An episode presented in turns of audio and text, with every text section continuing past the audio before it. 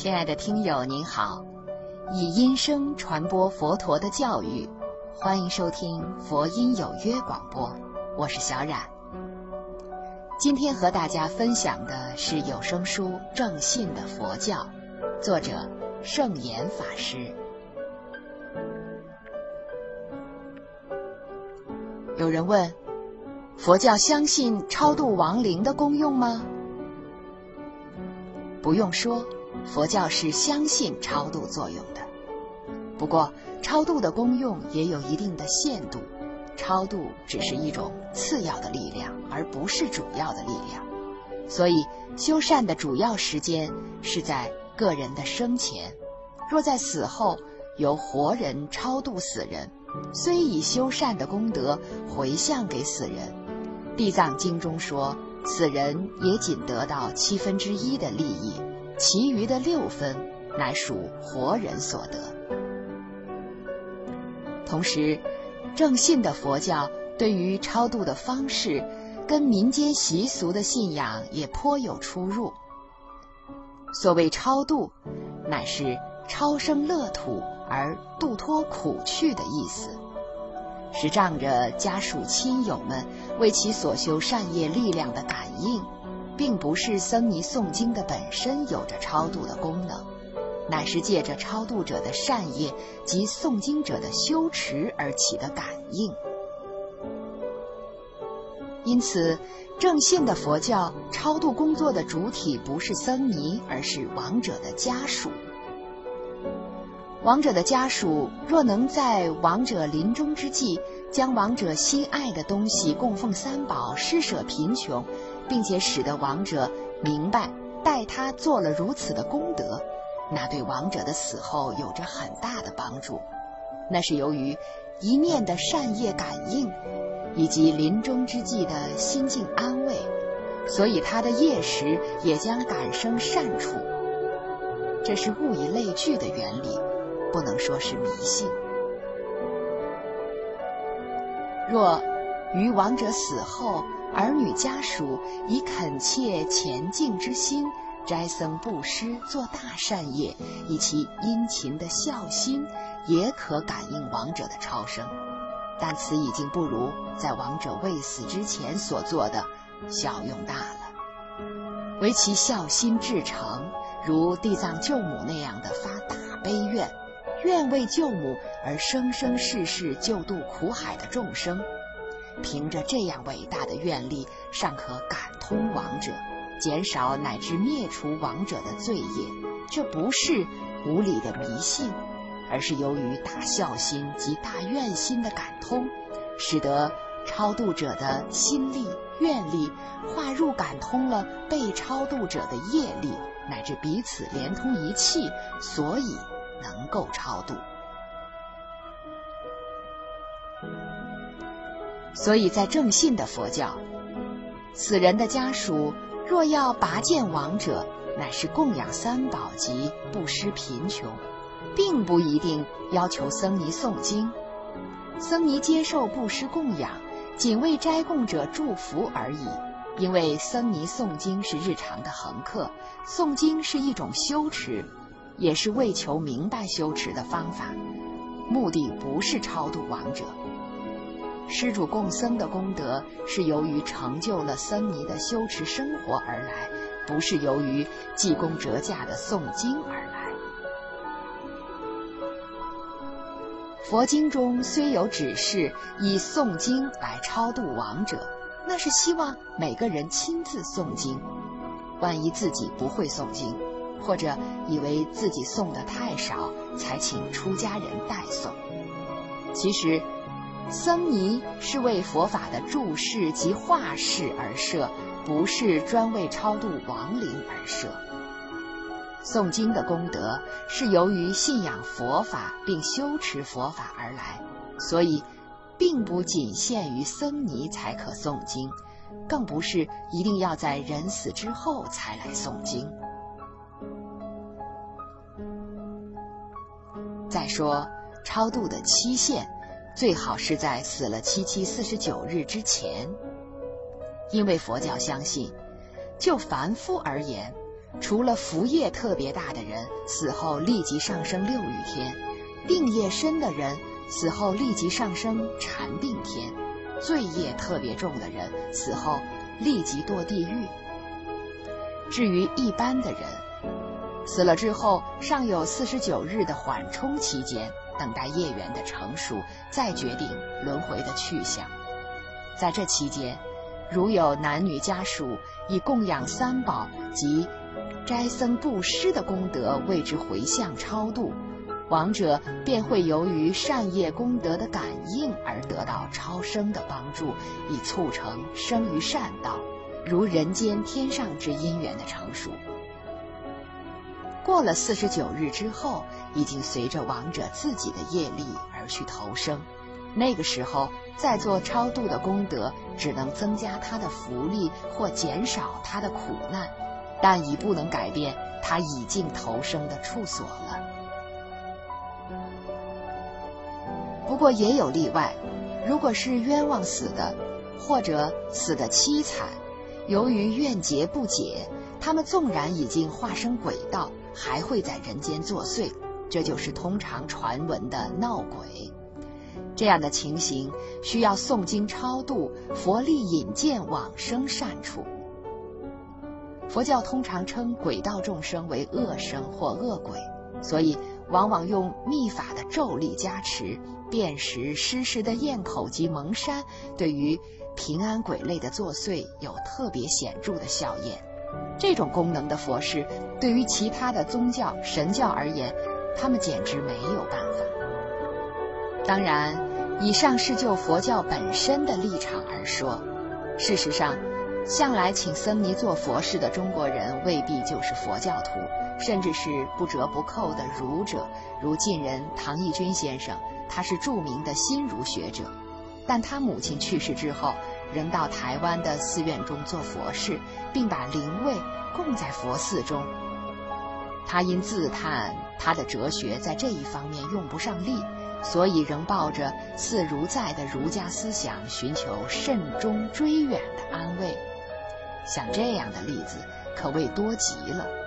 如要他们完全照着佛教的观念来做，恐怕不易。所以，这是中国佛教必须求以解决途径的一大课题。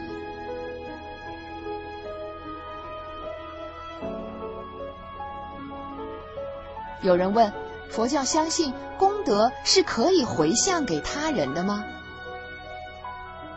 佛教确切相信自己所修的功德可以回向给他人。所谓回向，就是从自己的方面回转朝向他人的方面，这是属于心力的感应。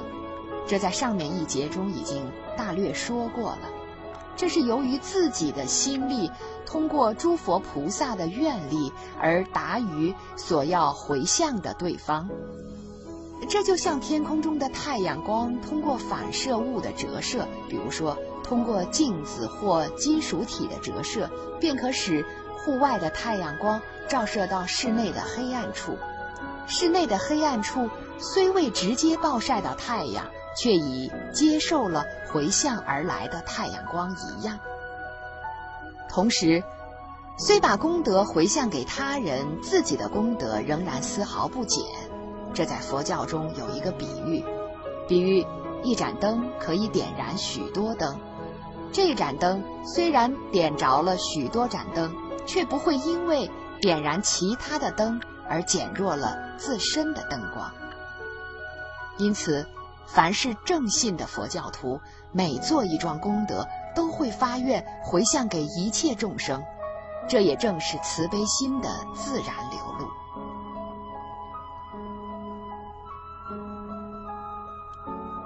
那么，佛教相信确有轮回吗？这个答案是肯定的。佛教相信，除了已经解脱生死或者已经自主生死的圣者之外，比如说小圣的阿罗汉，如大圣的圣位菩萨，其余一切的众生都不能不受轮回的限制。所谓轮回。实际上是上下浮沉的生死流转，并不是真的像轮子一般的回环。轮回的范围共有六大流类，佛教称为六道，那就是由上而下，分别是天道、人道、修罗道、旁生道、鬼道、地狱道。这都是由于五戒十善及十恶五逆而有的类别。十善的反面是十恶，杀父、杀母、杀罗汉、破坏僧团的和合、出佛陀的身血，称为五逆。五戒十善分别分为上、中、下三品，感生天、人、修罗的三道。十恶五逆分为下中上三品，感生、旁生、鬼、地狱的三道。做善业生于上三道，做恶业生于下三道。在每一类别的福报享尽或罪报受完，便是一期生命的终结，便又是另一期生命的开始。就这样。在六道之中，生来死去，死去生来，便称为轮回生死。不过，佛教特别相信，众生的生死范围虽有六道，众生的善恶业因的造作则以人道为主，所以唯有人道是造业并兼受报的双重道，其余各道都只是受报的单重道。天道、神道。只有享受福报，无暇另造新业；下三道只有感受苦报，没有分别善恶的能力；唯有人道，是既能受苦受乐，也能分别作恶作善的。佛教主张业力的造作熏习在于心识的感受，如若无暇分辨或无能分辨，纵然造业，也不能成为业力的主因。所以佛教特别重视人生善恶的行为责任。正因为造作业力的主因是在人间，所以上升下堕之后的众生，都还有下堕上升的机会，不是一次上升永远上升，一次下堕永远下堕。人间众生的造作业因是有善有恶的，是有轻有重的。人在一生之中造有种种的业，或善或恶，或多或少，或轻或重，因此受报的机会也有先后的差别。所以，人在一期生命的结束之后，朝向轮回的目标有着三种能力的引力。哪三种呢？第一是随众，一生之中，善业比恶业的分量重，便先生善道；善道的天业比人业重，便先生天道；如果恶业比善业重，便先生恶道；恶道的地狱业比旁生业重，便先生地狱道。受完重业的果报。依次再受轻业的果报，这是第一随众。第二是随习。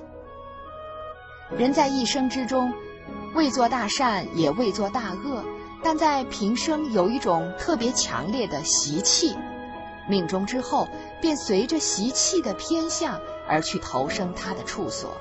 所以修善学佛，主要是靠日常的努力。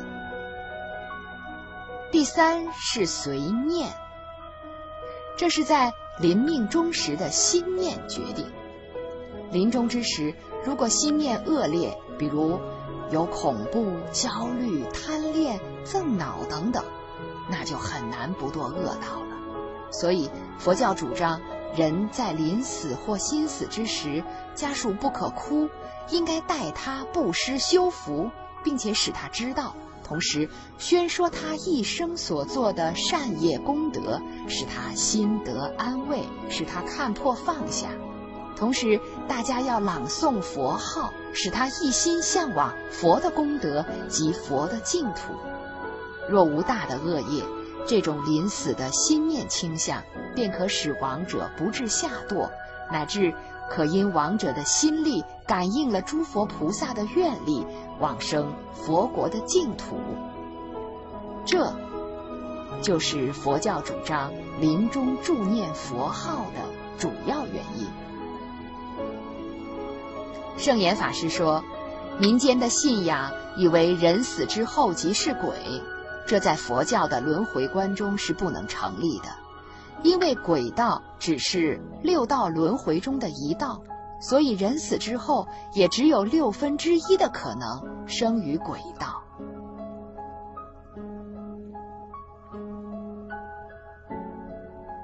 有人问：佛教相信确实有灵魂吗？不。佛教不相信有一个永恒不变的灵魂。如果相信了灵魂的实在，那就不是正信的佛教，而是神我外道。不错，在一般人的观念中，除了他是唯物论者，往往都会相信人人都有一个永恒不变的灵魂。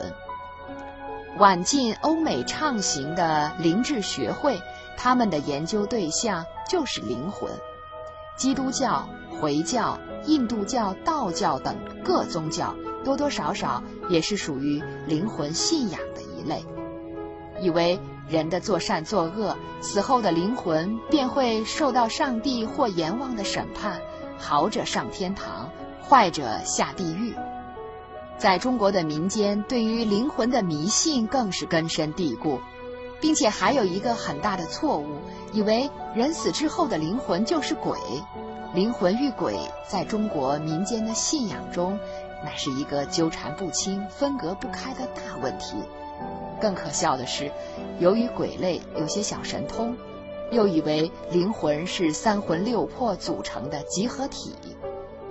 其实，鬼是六道众生之一，正像我们人类也是六道众生之一一样。生为人固然有生有死，生为鬼。同样有生有死，只不过人是胎生，鬼是化生。何况人死之后不一定就生为鬼，这在下一节中另予说明。而于灵魂，中国民间的传说很多，往往把人的生死之间用灵魂做桥梁。生是灵魂的投胎，死是灵魂脱离了肉体。把灵魂与肉体的关系看同房子与屋主一样，老房子坏了，搬进新的房子；房子经常在太旧换新的搬进搬出，住房子的人却是永恒不变的来来去去。这也就是说，人是灵魂套上了肉体的东西，肉体可以换了又换，灵魂是一成不变的。以为灵魂就是我们生死之流的主体。事实上，正信的佛教并不接受这一套灵魂的观念，因为这在缘起缘灭的理论上不能成立。站在生灭无常的立足点上，看一切事物都是生灭无常的，物质界是如此，精神界亦复如此。用肉眼看事物，往往会发生成而不变的错觉。但是如果用精密的仪器去看任何事物，无不都在刹那变化之中。《易经》所说的“生生”，其实，在“生生”的背后也包含着“死死”，那就是变变又化化。物质界的物理现象既然是生生不息的，再看精神界的心理现象，那就更容易察觉出来了。因为心理现象的产生是由于精神的变动而来，心理现象的变动促成了人我行为的或善或恶，善恶的行为又会反转身来影响到心理现象的倾向。我们的前程远景，便是靠着这种心理促成行为，行为影响心理的循环作用而定的。那么有人问了。灵魂的不变性，灵魂的永恒性，那是可能的吗？当然是不可能的。不要说死后没有固定的灵魂，纵然活着的时候，我们的身心也都是活在刹那不停的变了又变而变变不已之中。那照这样说，佛教既不相信灵魂，那么佛教所说的六道轮回与超凡入圣的本体，究竟是什么呢？这，就是佛教特别殊胜的地方，既不看重自我的永久价值，却又更加的肯定了自性的生拔价值。佛教主张。因缘生法，自性本空。佛教看物质界是因缘生法，看精神界也是因缘生法。因缘聚合即生，因缘分散即灭。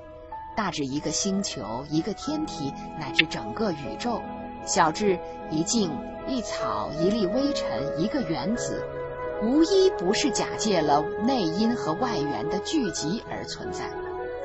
除去了因与缘的要素，一物也不可能存在。所以，从根本上看是空无一物的。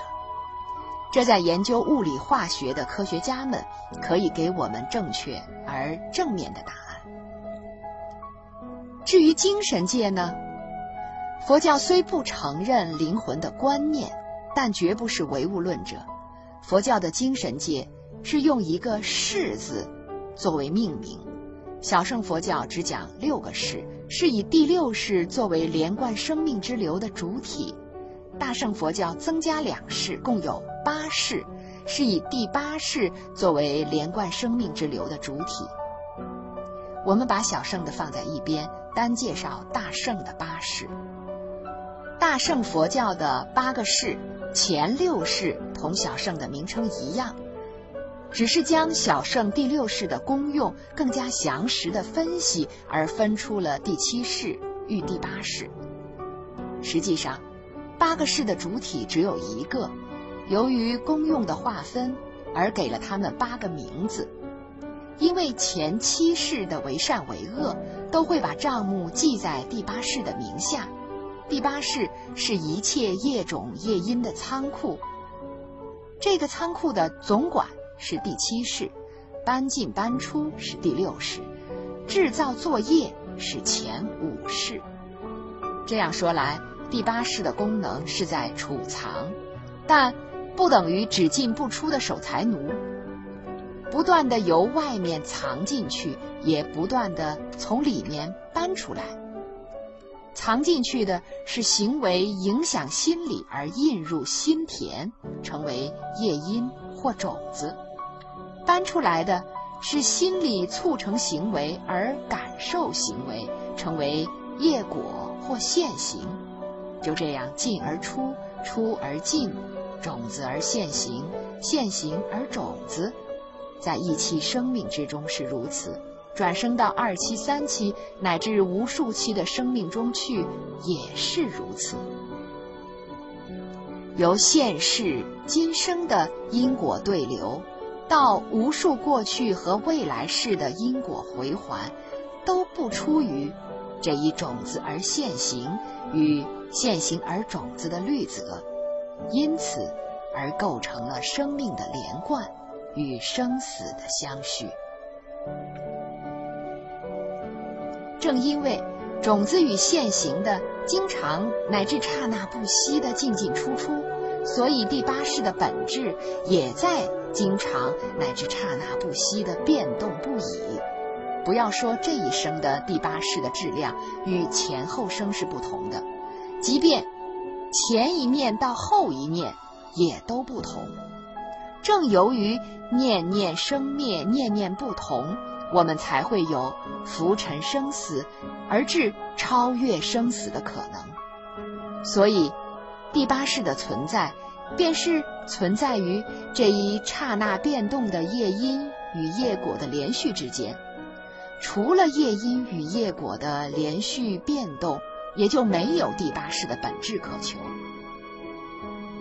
这就正像水的潮流是由于水的连续而有离开了相续不断的水性，也就没有潮流可求了。佛教教人修持解脱道的目的，就是在于截断这一因果相续的生死之流。等到第八识的作用完全消失，既不藏进去什么，也不拿出来什么，那就成了空性。那在佛教称为转世成智，转烦恼世成清净智，不受生死的支配，而能自由于生死之中。可见，佛教的第八世。并不等于永恒的灵魂。如果迷信有个永恒的灵魂，那么超凡入圣的解脱生死也就成为不可能了。佛教在观念上否认有灵魂，在目的上也在否定第八世。唯有否定了由烦恼无明接连而假现的第八世之后，才是彻底的解脱。不过，第八世被否定之后。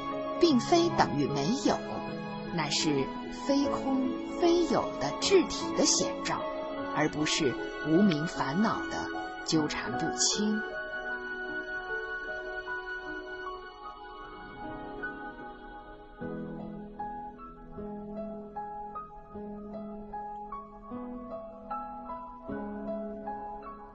佛教崇拜神鬼吗？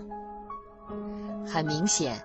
一个正信的佛教徒，唯有崇拜佛法僧三宝，绝不崇拜神鬼。但是，正信的佛教并不否认神鬼的存在，因为神鬼也是六道轮回的两大流类。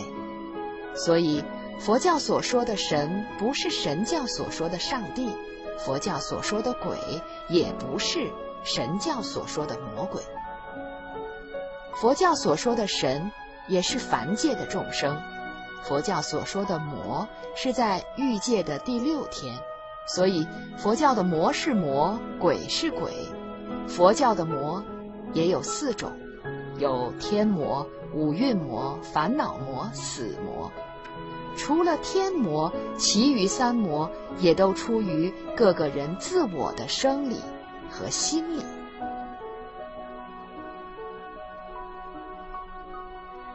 佛教的神，通常是在天与鬼之间，大福的鬼便是神，天的异从往往是神。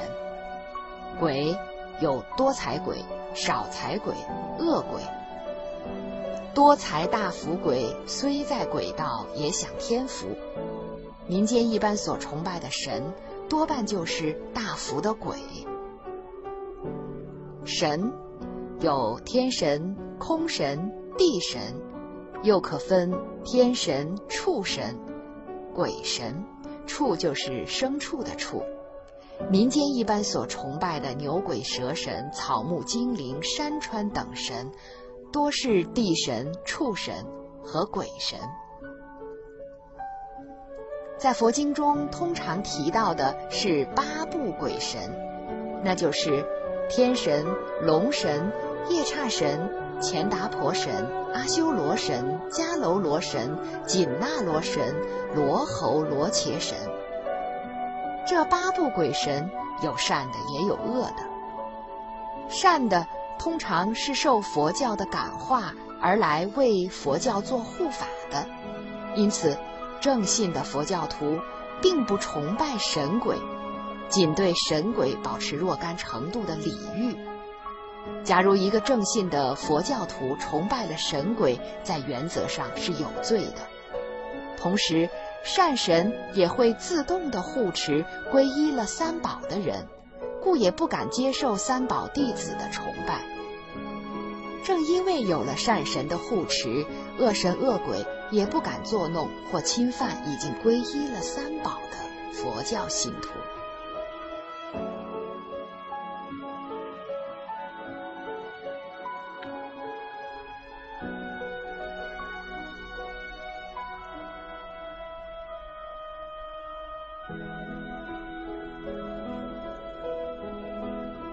亲爱的听友，这一期节目中，圣严法师给我们重点解释了佛教的轮回观，并指出，佛教不认同灵魂的观念，认为是每个人自己所造的业力牵引着个人的生死轮回，所以鼓励人们要在活着的时候多做善事，不做恶事。下一期节目，圣严法师将就祈祷的功能、人死了要不要烧纸钱，以及佛教的因果定律等几个问题，做出清晰简明的解答。欢迎您届时收听。好朋友们，今天佛音有约正信的佛教就为您播送到这里，我是小冉，我们下期再会。